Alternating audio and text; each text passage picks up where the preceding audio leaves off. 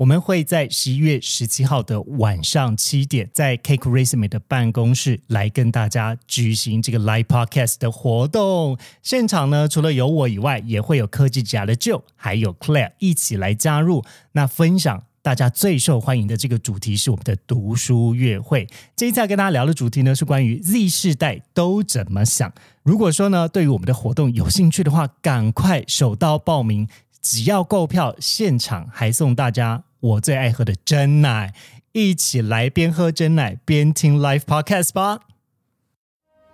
本节目由 Kick racing 制作播出。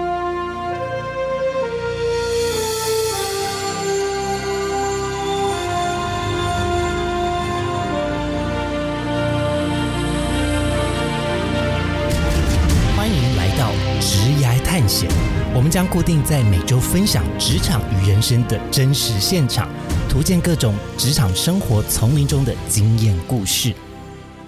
欢迎来到今天的职涯探险。那今天的主题呢，是要来跟大家聊一下这个国际人才的趋势。好不容易呢，今天邀请到一个 Cake Resume 的大来宾。过去我们的节目都是邀请其他的来宾，但今天终于邀邀请到我们自己的大来宾来。那在此之前呢，先跟大家快速的介绍一下国际人才平台 Cake Resume 前阵子八月份的时候宣布呢，完成这个 A 轮的募资，那总共募得新台币一点五亿元，那是由日本的知名人力资源平台 Manami 虚投。那九月份的时候呢，我们也举办了魁违的实体的 Career Fair，邀请到超过六十家的企业来参加，那有破万名的呃这个现场的民众来参加。那今天呢，非常开心呢，能够邀请到我们 Cake Resume 的营运长 C.O.O 威称来到职涯探险，那来跟大家聊一下我们自己 Cake Resume，然后以及他对国际人才趋势的一些观察。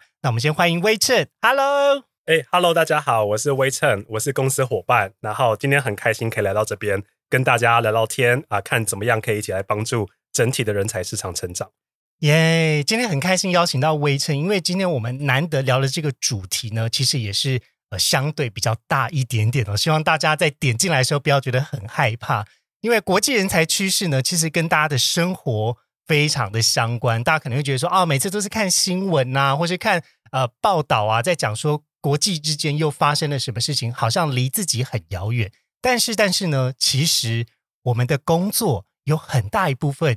也就是跟你的生活跟国际的局势是密不可分的，特别是大家要进入职场找工作的时候，你知道最近的呃这几年台湾的一些产业是怎么样子变动的吗？我们在招募上面有什么样子的趋势呢？其实就会透过今天的这一集，然后来帮助大家更了解，或者是有更多的思考。那到底未来在找寻工作的时候，你可以带着什么样子的想法？去试探或者去了解这样子的环境。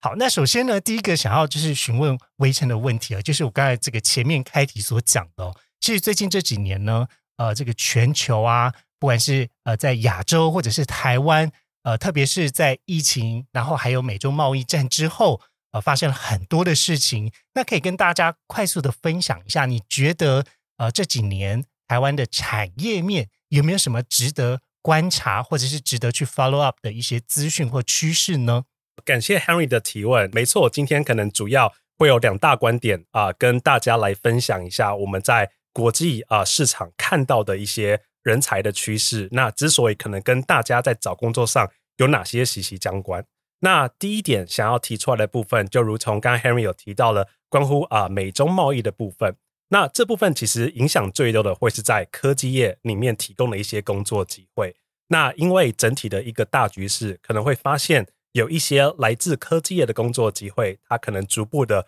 不会只是在台湾去做部署，那可能也会跟啊美国啊甚至印度或是在东南亚会有一些关系。所以在这啊这个趋势之下，大家可以感受到是说，在寻找科技啊不错的工作机会，鼓励大家可能不只看台湾，也可以看看。啊，来自台湾海外，呃，我们刚刚提到的地区的一些呃机会哦，所以这个趋势的转移是因为呃，可能有一些原本可能在中国的公司有他们的产线或者是整个产业链的这个从中国开始转移到其他国家，所以因此在刚刚威信所提的呃这些国家才会有这样子的工作机会嘛？嗯，对，没错，没错。刚刚提到有一个重点，就是说，我们的确过往会有蛮多关乎制造以及管理的一些工作机会，会是在中国本身的。那因应啊，整个整体的一个大趋势，可能这些工作机会会慢慢转移到我们刚刚提到的印度、东南亚跟美国等区。嗯，那这是其中一个啊，整个市场的大趋势分享。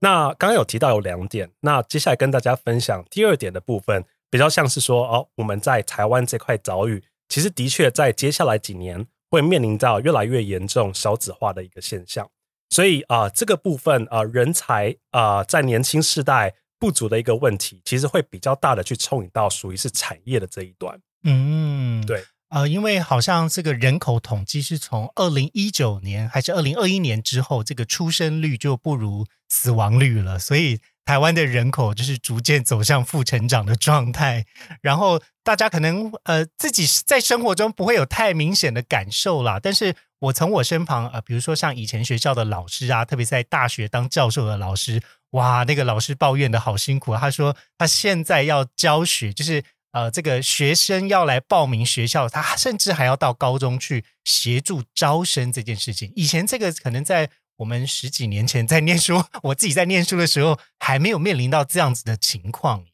对，没错，没错，就是如同 Henry 跟大家分享到的，就是啊，这边可以跟大家分享我们从教育部这边看到的一个数据，比如说我们在近几年呢，啊，每一年去统计从大专院校硕士班跟博士班毕业的学生，每一年大概会落在二十五万左右，这是近几年的表现。那以前可能在后婴儿潮时代，比如说十年前或十五年前。这个数字每年大概会来到三十五万到四十万之多，所以可以想象，在过往的一些十年、十五年的变化，我们每年已经缩减到每年只差呃少了十万这么多。可以跟大家分享，可能更啊会让大家啊紧张的部分会是在接下来五年。那我们去看整体的预测的数据，在接下来五年，每年的毕业生会从二十五万，在接下来五年会直接下降到十五万左右。所以这个十五万的呃毕业生比不足这个二十五万跟往年的三十五万。这个对呃企业在培育的新人才，可能也会是一个非常挑战的一个呃问题之一。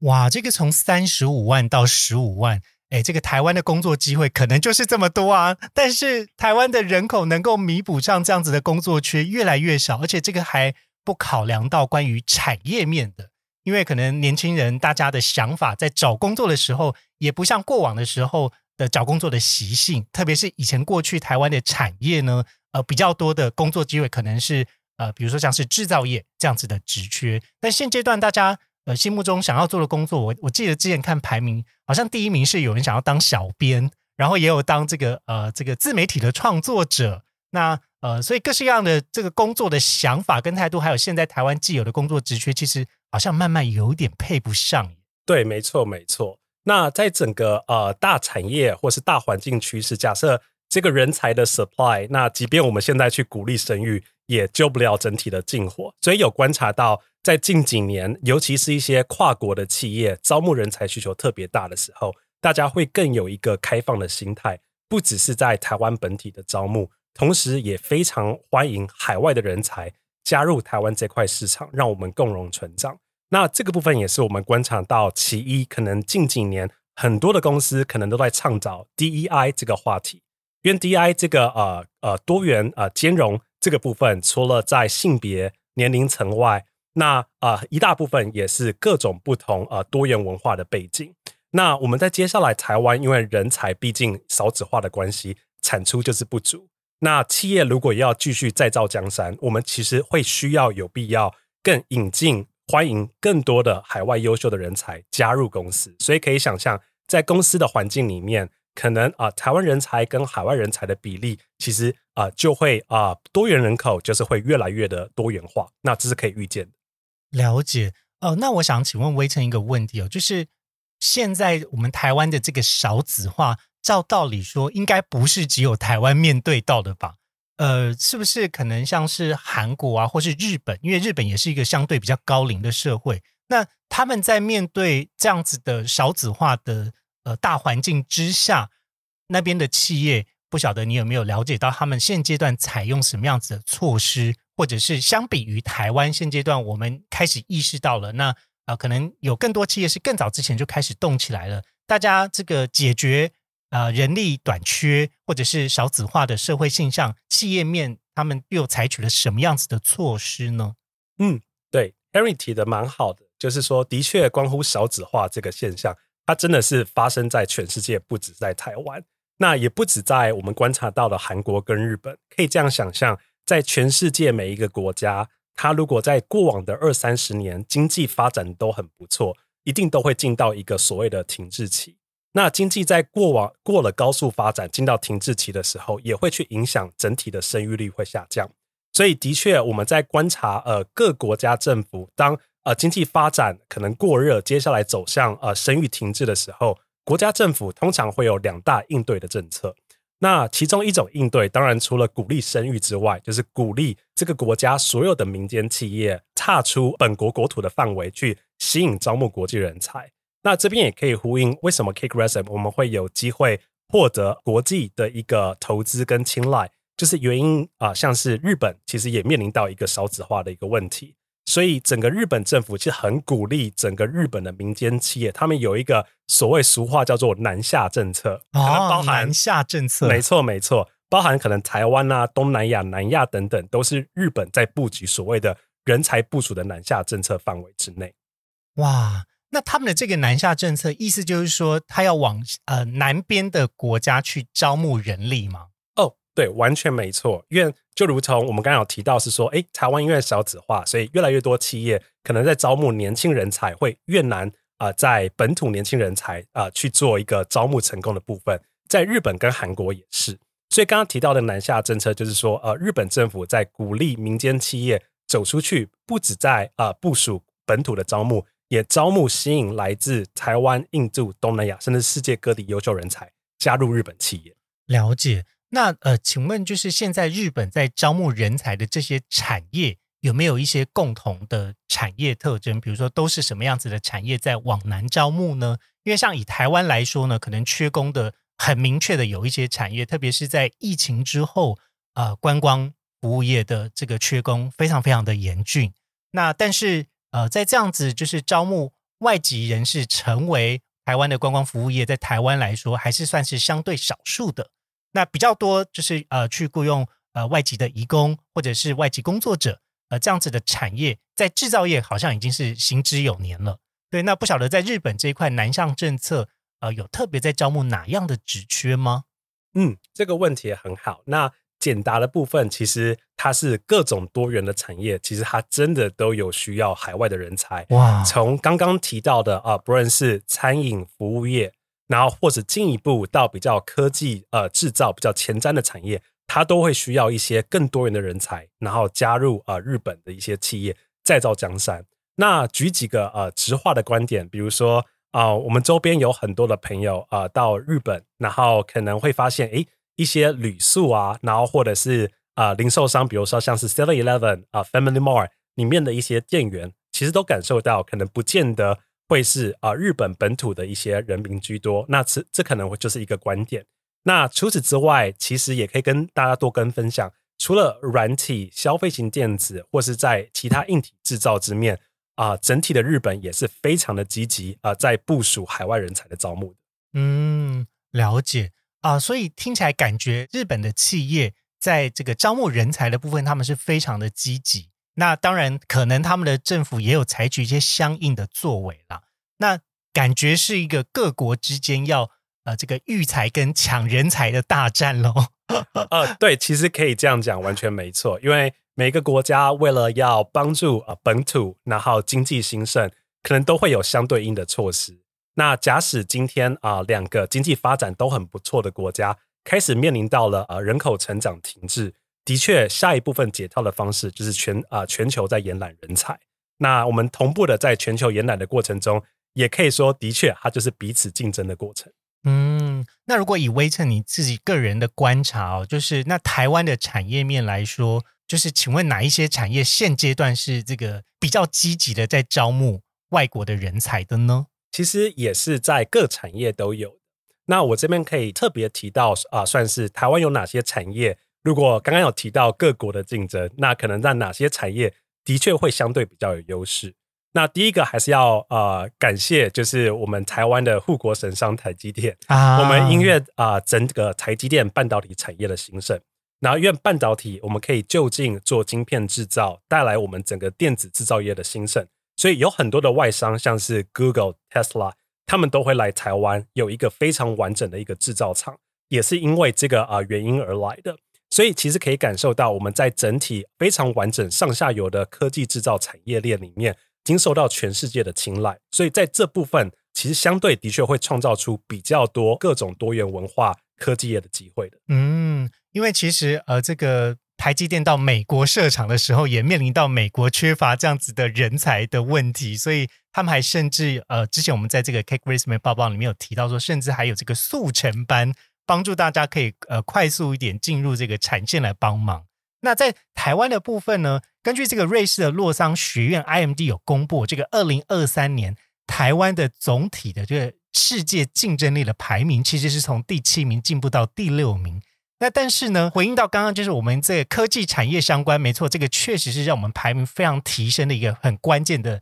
呃部分。但是另外一个拉低我们非常大排名的地方，也就是呃台湾呢这个人力上面的缺口，我们在国外高技术人才的吸引力的排名呢，呃，在所有的国家的排名比较算是在后段班，呃，会是在四十三名左右的位置。那呃，以威成你的看法或者是你的了解，请问就是在解决对于国外人才的吸引力上，有没有什么是我们呃，不管是我们身为一个国际人力平台，又或者是企业端或者是政府端，有没有我们可以再多加施力的地方，让更多外国的人才也愿意在台湾工作呢？嗯嗯，这是一个非常大的一个问题。那先呼应刚刚啊整体的一个试调结果，嗯，可以先说台湾这块岛屿毕竟面积有限，所以其实我们整个两千三百万人口在接下来几年其实也很难快速扩增，变成啊、多一倍以上。所以呃，在呼应刚刚提到了关乎一些技术人才，我们可能在全世界的排名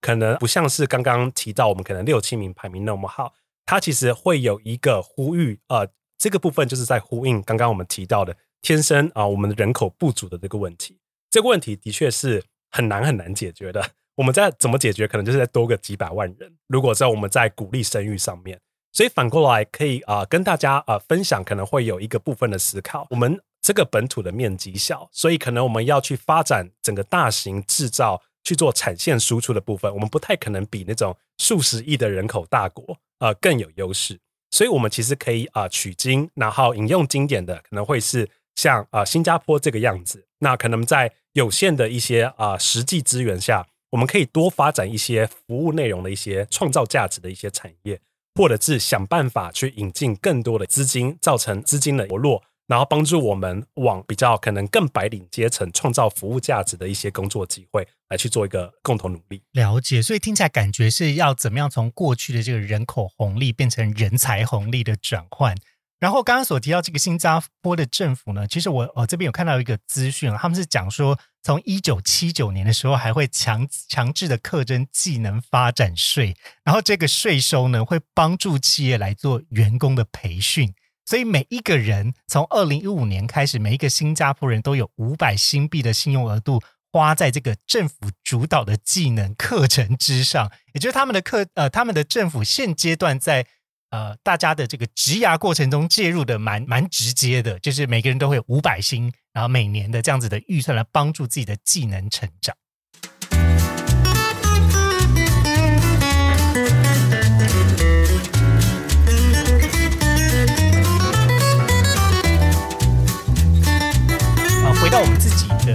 Cake Resume 来看，那个时候就是呃，应该说 Cake Resume 当初是怎么样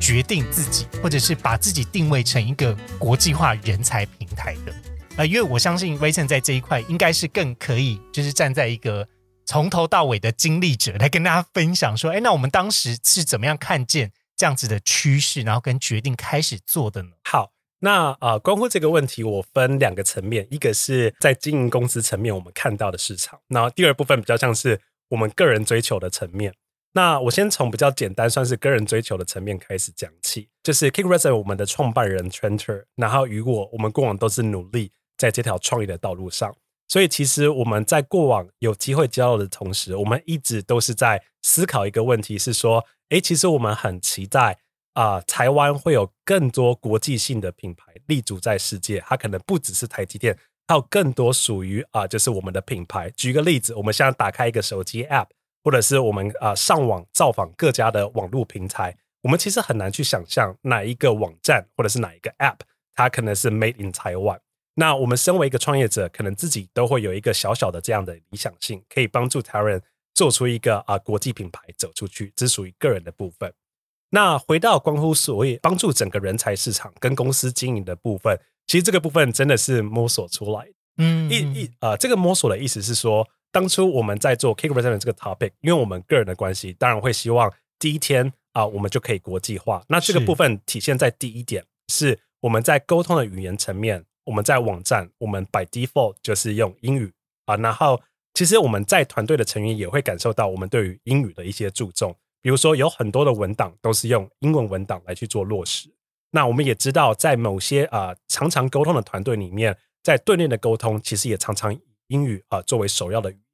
那这是第一点。然后再来一次，第二点是我们在不断的去学习啊，这个产业人才市场的变化，国际政策到啊，我们台湾本土人才的部署这个部分，经过完整的一个就是市场的调研，我们才意识到，哇，如果我们今天真的有梦想，想要帮助全世界各家企业去解决这个人才招募啊人才不足的问题的话，我们啊只把每每个国家当成独立独立的一个国家。这个部分是真的很难解决的，就如同刚刚有提到，是说在台湾的部分，接下来会因为少子化，所以它其实人才就是不足，所以我们就是有一个很积极的思考，是说我们一定要迅速去串联起全世界各种的人才，让整个人才经济整体的活络出来，把整个地球看成是一间公司来去做共体的经营，那这样才可以啊更好的去解决每每个不同国家不同产业关乎人才招募的问题。哦，了解。听起来感觉是，呃，他有一种就是边做边回馈。一开始其实，呃，原本的想法就是说，那我们要用更接轨全球的一个语言先作为预设，那这样子才可以，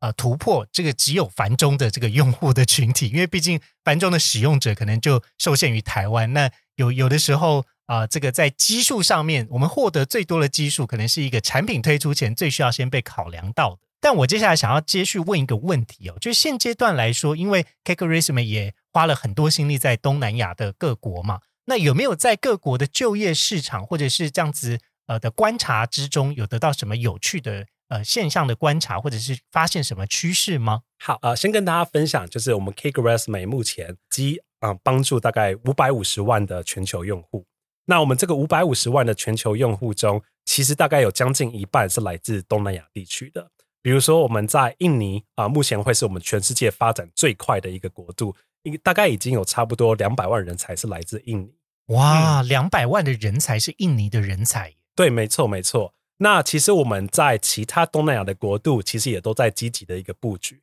那从我们目前五百五十万的一个人才库当中，我们的确有观察到几点是关乎东南亚整体产业跟人才发展的一个现象。那第一个部分是因为东东南亚目前正在高速的产业发展，可以说它可能正在经历过台湾啊过往二十年高度经济发展的阶段，所以不只是整个东南亚本土市场政府资本的投资，其实也会有很多就是海外对比于东南亚一些海外的企业跟国家看中这个即将成长的这个人口跟经济红利，会积极的来东南亚进行一个投资。那这样的一个投资，它其实会接下来会帮忙去造就出很多在东南亚过往十年、二十年前所未见的一些工作机会。大家可以先简单的想象，这个套用在各个国家中，一个国家从啊正在开发走向已开发，正在开发的过程中，第一个部分要先让整体的民生是稳定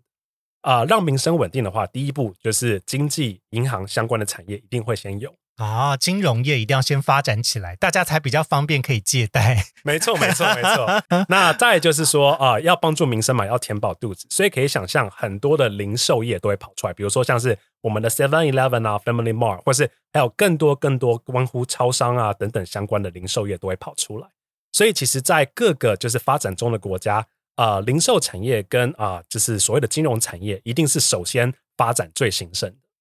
那这个发展兴盛的下一步会是什么？可能就是我们近几年常说的所谓的数位转型。那为什么？因为我们想要快速的去帮助跟普及一些比较偏乡、遥远地理位置的一些人们，他们可能在当地的一些地区不容易进行采买，或者所谓的啊金融相关的一些交易。所以，透过线上的一个平台是可以比较快速，可以帮助全国普及的。所以，我们也可以看到，在整体的东南亚，的确近十年都在经历过整体的数位转型。比如像像是 e-commerce 或是啊零售搬到线上等等，都是在呼应整体的一个事件。哦，了解。那呃，据我了解，我们这边其实不管是在这个印尼团队，或者是在越南这边，可能也有举办一些像是这个 Talent Connect 的活动嘛。那这些活动是。呃，比较像是结合当地的产业的需求，我们是针对这个产业的 topic 的主题，然后来举办这种人才交流会吗？还是是说它是分享比较像是呃求职相关的这样子的呃技巧，又呃或者是什么样子的主题呢？嗯，其实我们都有。然后第一个部分就是关乎产业，就如同刚刚的分享，我们今年呢刚呃在七八月结束了这个印尼的 Career Fair。我们一样帮助印尼正在积极发展的金融业，还有零售业，然后啊进行原本人力的布局。那也有就是我们接下来比较前瞻的数位转型人才的布局。那所以在产业人才的媒合这部分啊是有的。那第二部分，我们除了跟大家去分享很多的工作机会之外，我们也有举办很多线上的 webinar，然后去邀请产业不同的一些领导者。来分享是说，可能现在公司整体的一个发展正在一个什么样的道路上？之所以我们可能会需要什么样的人才去加入我们公司，有点像是一个真才线上说明会的这样的感觉，让大家了解更多关乎在地的公司文化，然后以及我们可能追求哪部分的硬实力需求等等啊，都在我们这个线上的 Career Fair 去做一个整体内容的呈现。哦，了解。所以听起来感觉这个。呃，线上的 Career Fair 跟刚才提到这个 Talent Connect 比较是可以聚集人才的一个我们的呃方式。那另外一个部分的话，在企业端的需求，那我们过去又有协助了哪一些可能呃像是印尼或者是越南的知名的公司来做招募吗？那这边的话啊，我们可能就先不点名啊哪些知名的公司。但的确，我们其实有帮助很多在地很知名的一些比较大的银行单位，哦那也有包含帮忙到一些在地很大的一些电商的单位，进行各种金融人才、行销人才，然后还有产品管理人才，还有软体人才的招募。了解，所以听起来感觉我们就是在对接一个正要快速起飞的国家，如何去把人力的趋势，然后跟职缺的讯息可以快速的呃 mapping 可以对在一起。那这样子就可以帮助到当地的，不管是产业或是人才在职涯上面的发展。好，那接下来我想要问的，就是说，呃，因为其实台湾呢，呃，这个主计处的资料其实有统计到说。在中国疫情发生之后嘛，其实很多人就没有再出国了，因为疫情就回来台湾。但是他们有发现另外一个趋势哦，就是说三十岁以下的年轻人有被台商外派到东南亚投资这样子的趋势。不晓得魏晨对这样子的趋势有有所观察或了解？嗯嗯嗯，的确有的啊，可以分享，因为我们常常在帮助公司啊，就是进行人才的招募嘛。那刚刚也提到是说啊，其实关乎整体人才趋势，我们的确。越来越帮助很多的跨国企业啊去做海外人才的布局。那的确，九月我们就刚帮家科技公司完成在泰国以及呃美国区的招募。那这是属于啊台湾一些很知名的科技公司。那他们在泰国跟美国的招募，他们并不是想要直接的先寻求在地的一些人才的招募，他们也一样是先呃招募一些啊在台湾优秀的人才。然后他们有过一个 training program，他们会在 relocate 外派到所谓的泰国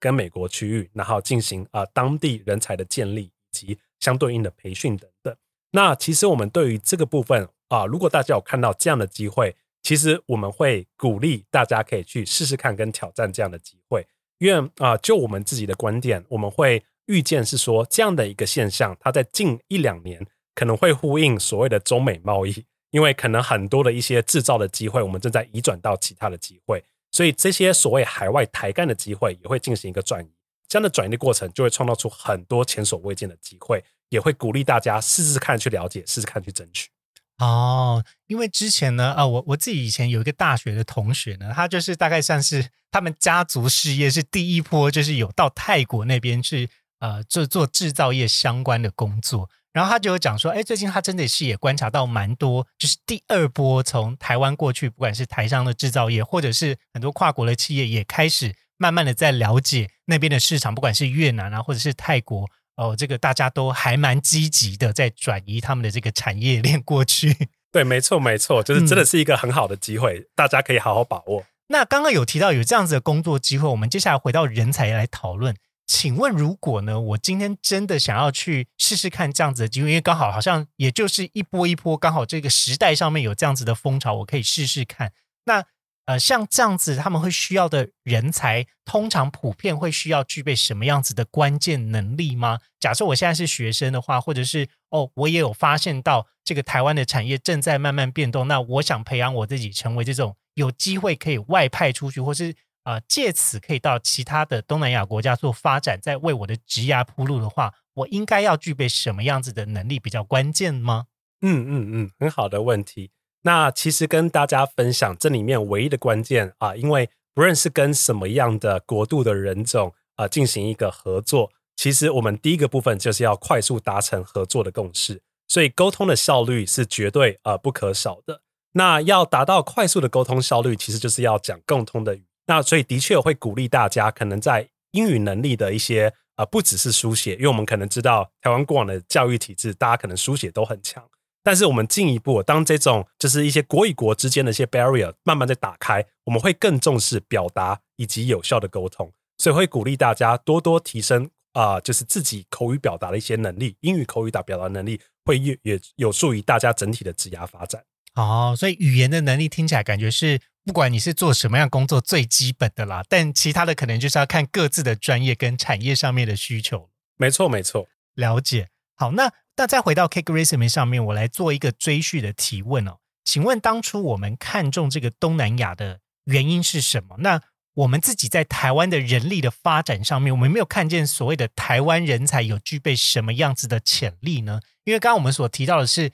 呃，接受外派可能需要具备的能力是什么？那回到台湾自身，我们可能跟其他的国家相比之下，我们具备什么样的潜力，以及啊，当初我们看中东南亚市场的原因又是什么？嗯，好，这个问题很好。这个问题我需要拆两个层面来跟大家分享。先分享第一个问题，可能会是我们看中东南亚的机会在哪里？那这个部分，我们想要先回到我们如何在思考去解决呃各国家然后各产业人才招募的问题。刚好提到是说，呃，在经济发展很好的一些国家，比如说像美国、日本，可能都是经济发展很好的国家，可能接下来都会面临到呃本土人才就是产力不足，之所以我们可能会需要踏出本土的国度进行全球人才的延揽。那这个部分的话，重点是人才从哪里来？那这个人才可能就是会需要从人口有最多国度的地方开始进行投资建设。那比如说，全世界有几个数十亿人口大国的区域，比如说像是印度、东南亚跟中南美，都是我们看中，他们同时拥有数十亿人口大国。那啊，这个部分又接下来走向经济发展，所以其实各国经济发展好的国度都在积极的跟这三大区域的人才去做接轨，以及投资人才培育的一个动作。那中南美、印度跟东南亚，为什么我们 Kick Resume 首要连接的会是东南亚，而不是印度跟中南美？那答案其实很简单，你人口的数量对我们来说是差不多的，它比较像是整体文化啊的适应性是比较像的，因为毕竟在整体东南亚还是会有许多华人的存在。那我们在中英文切换上是比较好取得快速呃沟通呃达成合作共识的。那这个是呼应第一点的问题。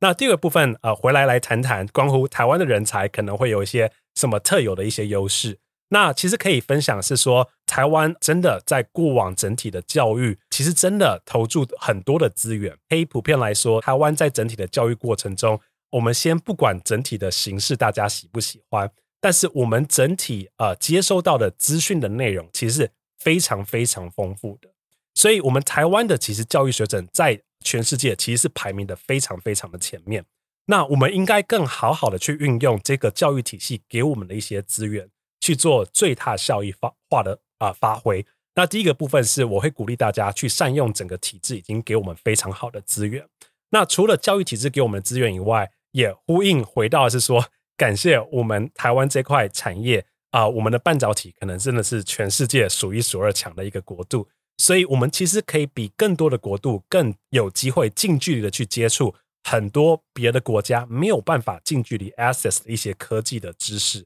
跟 know how。那鼓励大家可以很积极的去跟啊产业的领导人去做互动，或去参与一些 webinar 或是 seminar，去啊近距离的去吸取这样的一些科技知识，好了解未来的世界脉动。所以善用我们这个教育体制的资源，以及近距离的去了解整个科技产业的发展。可能会是啊，就是我们身在台湾非常好的一个优势，然后欢迎大家可以好好的运用。哦，了解。所以听起来感觉还是我们可以先盘点一下，就是台身为一个台湾人，可能 呃这个先天生下来这个红利是什么？我们可以趁着这波红利，如果你是相关的人才，或是你还没有那么了解的话，或许可以往这些红利的产业先去探寻看看。因为说实在，就真的是离我们最近，没错，离我们最近的情况下，我们可以得到最快最。呃，甚至对有些国家来说是最机密的新知。没错，没错。对，那我们可以在这个产业可以去探寻看看。那如果万一我今天不是在这个产业工作呢？又或者是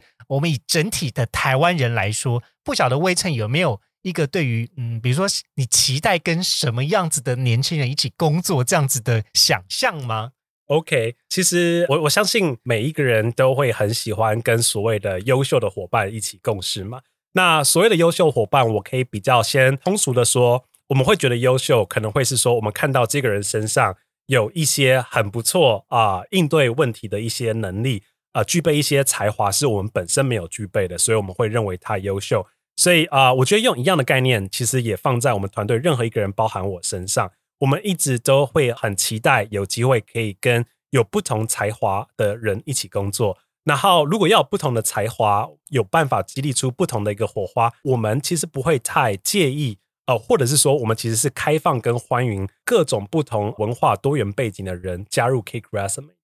那我想要用数据的观点去分享几件事情，呼应刚刚有提到的所谓的 DEI，我们可能这个团队在整个台湾国内人才跟台外。啊，就是啊，出台湾的一些海外的人才的比例，我相信我们可能在台湾的产业中算是比例是高的。我们可能在呃，Kick Resume 大概有差不多十五 percent 到二十 percent 左右是来自海外的优秀人才，这是第一个我们注重多元共融的一些地方。那我们啊，在性别的比例可能也是在一比一左右。那呃，回到是多元背景，那可以分享几个例子，就是说我们在几大不同的部门。那我先直接分享。由我直属带领的呃商务开发的部门，可能大家过往对商务开发会觉得哦，可能是文组啊，或是管乐学生啊，较容易去追求的。但实际上，我们这个团队有各种来自不同学院的一些学生，甚至是来自理工学院的一些啊背景的人才也很多。那为什么呢？原因是因为我们 Kick Resume，我们啊想要帮助人才近距离的跟产业进行一些接轨。那产业有很多不同的产业是值得我们学习。那如果我们要快速打开啊这个沟通的一个桥梁，当然就是我们要一个就是开放的心态去学习各种产业。这也是为什么我们就是特别注重呃多元文化背景这件事情。哦，了解啊，因为其实，在吉亚探险过去，我们也做了一个就是同志友善职场，里面也也提到这个 DEI 多元共融。然后有一个非常重要的这个核心概念哦，其实就是好像是把你的职场或是工作环境想象成像是一个生态池一样，各式各样的人都有，才有办法兼具各种不同的观点跟见解，那也才有办法呃，特别是我们身为一个新创公司，有的时候需要快速呃进入到各种不同市场的时候，那多元的观点也会帮助啊这个商业或者是团队的发展，可以有一个更。健全，或者是更能够面对挑战这样子的团队的组成，没错没错，就是鼓励大家永远都保持开放心态。那最棒的是，大家永远一辈子都会是一个学生，学习新事物的心态，去听听啊不同的人可能会怎么对一件事情进行不同的表达。那我们自然而然就可以获得更多多元的启发。了解，那因为我们现在这个商务开发的团队呢，其实也有在招募中嘛。那要不要先请威盛跟我们的听众大概讲一下？假设假设，如果你今天听完这一集，然后你好想要试看看，就是跟大家成为 Cake Resume 的同事的话，哎，他有没有什么可以先准备的吗？或者是 你有期待见到什么样子的人吗？好，了解了解哦。感谢那个 Henry 给我这样的一个简单的几分钟时间啊。对，就是。啊，如果大家对于 Kick Resume 我们想要去建筑一个国际人才的平台这样愿景有兴趣的话，我们的确会欢迎不只是啊商务人才啦，包含行销人才、产品人才，我们都非常欢迎。那啊，我先讲就是不分职务岗位，我们可能会期待什么样的人可以加入我们。当然，第一个部分，相信啊，会想要愿意相信我们想要建筑的愿景，一个国际人才平台，可以帮助各种产业，而且不同的人才通过一个更好的一个生态系的建立，去找到自己喜欢的一些职涯。这件事情，我们自己都觉得非常有。第一个部分是啊，对于这件事情的热情要共鸣。那接下来呃，第二跟第三个部分。啊，的确，刚有提到，我们是一个需要跟各产业、跟各呃文化背景的人开启对谈的一个团队，所以的确啊，对于英语就是整体的一个要求，我们的确是在一个相对呃比较高的啊比较高标准的一个团队里面。但是大家可以不用太害怕，可能现在可能讲的还不就是流利，其实只要有呃有心练习，其实我们都会非常欢迎。我们其实有很多的伙伴在加入我们之前，其实都不太敢表达，但是听着我们其实。啊，平常讲的不太流利，还是很勇敢表达。在这样的一个环境之下，可以鼓励大家，呃呃，英文讲的越来越好。那除了就是语言之外，其实第三个就是我们提到，其实我们真的是不限啊，你各种背景，只要你对你沟通英文是啊是有一定程度的一些自信的，再加上对于我们建筑的愿景有一定程度的自信，我们都欢迎来试试看。那当然，最后刚好提到是商务开发嘛，我就大概稍微提到一下商务开发。啊，除了刚刚提到两点之外，我们还注重什么部分？其实商务开发它真的是一个很像从零到有的一个创业的过程。所以如果说大家有具备一个喜欢挑战啊，想要去创造出新的价值的心，那我们这边啊，真的会很欢迎你这边来试试看，跟着我们一起去建筑出一个新的市场。可以想象，我们刚刚提到印度啊、中南美都是我们还没有开发的市场。那如果我们要就近距离的跟这个产业开启对话，我们也会需要有人跟着我们一起，有点像是白手起家的开始。嗯，因为商务开发其实有很多部分是需要先对这个市场有一些观察，有一些感受，带着一些假设，然后进去里面去探寻看看，说，哎，那到底他们想要解决的问题是不是这个呢？那以及那我可以提供给他什么样子的资源呢？事实上，他也蛮需要刚刚所讲到这个问题解决，或甚至是一种更宏观思考的能力，才有办法去呃逐渐的把这样子的线索拼凑起来，然后才会跟团队的大家一起来思考说，那我们怎么样可以帮助这样子的市场被开发起来？有点像这样子的思维嘛？对，完全没错，然后完全呼应本节目。啊，职涯探险啊，探险的这两个字，对，其实我们啊都是不断的提出假设，不断的探险，再进行一个修正，所以有一个开放的心态跟直接启动的执行能力是非常重要的。了解。那最后最后，我还是要帮我们节目的听众询问一下，因为其实还是有一些可能是大学生哦，就是新生人找工作最害怕问、最害怕的一个点哦，其实是。普遍上有很多工作，其实都会期待大家有工作经验。那但是，呃，我讲一个比较实在一点哦，就是大家如果今天进入职场前，万一没有任何实习，然后呃这样子就是来应征这样的工作，会有机会吗？或者是 Cake Resume 是一个欢迎新鲜人来工作的公司吗？好，然后这个问题很好，的确，我们每年在跟啊所有的学生去做互动的时候，都有遇到一样的问题。可以先简单说，我们会重新定义所谓的工作经验这件事情，它更像是实际跟社会互动的整体的经验。意思是你不见得可能需要有实质的实习经验，但是你可以跟我们多分享你在社团上有哪些表现，帮助整体社团成长，或者是你自主的去参与什么样的一个义工或是志工的一个活动，那怎么样帮助偏远的小朋友？去达到这样呃一个职涯成长的一个呃目标，那其实是各种你跟社会实际上互动，提供给社会价值的一些例子。不论是你个人的 side project，参与社团，呃，在课堂上修到的专案，都很乐于呃大家跟我们分享。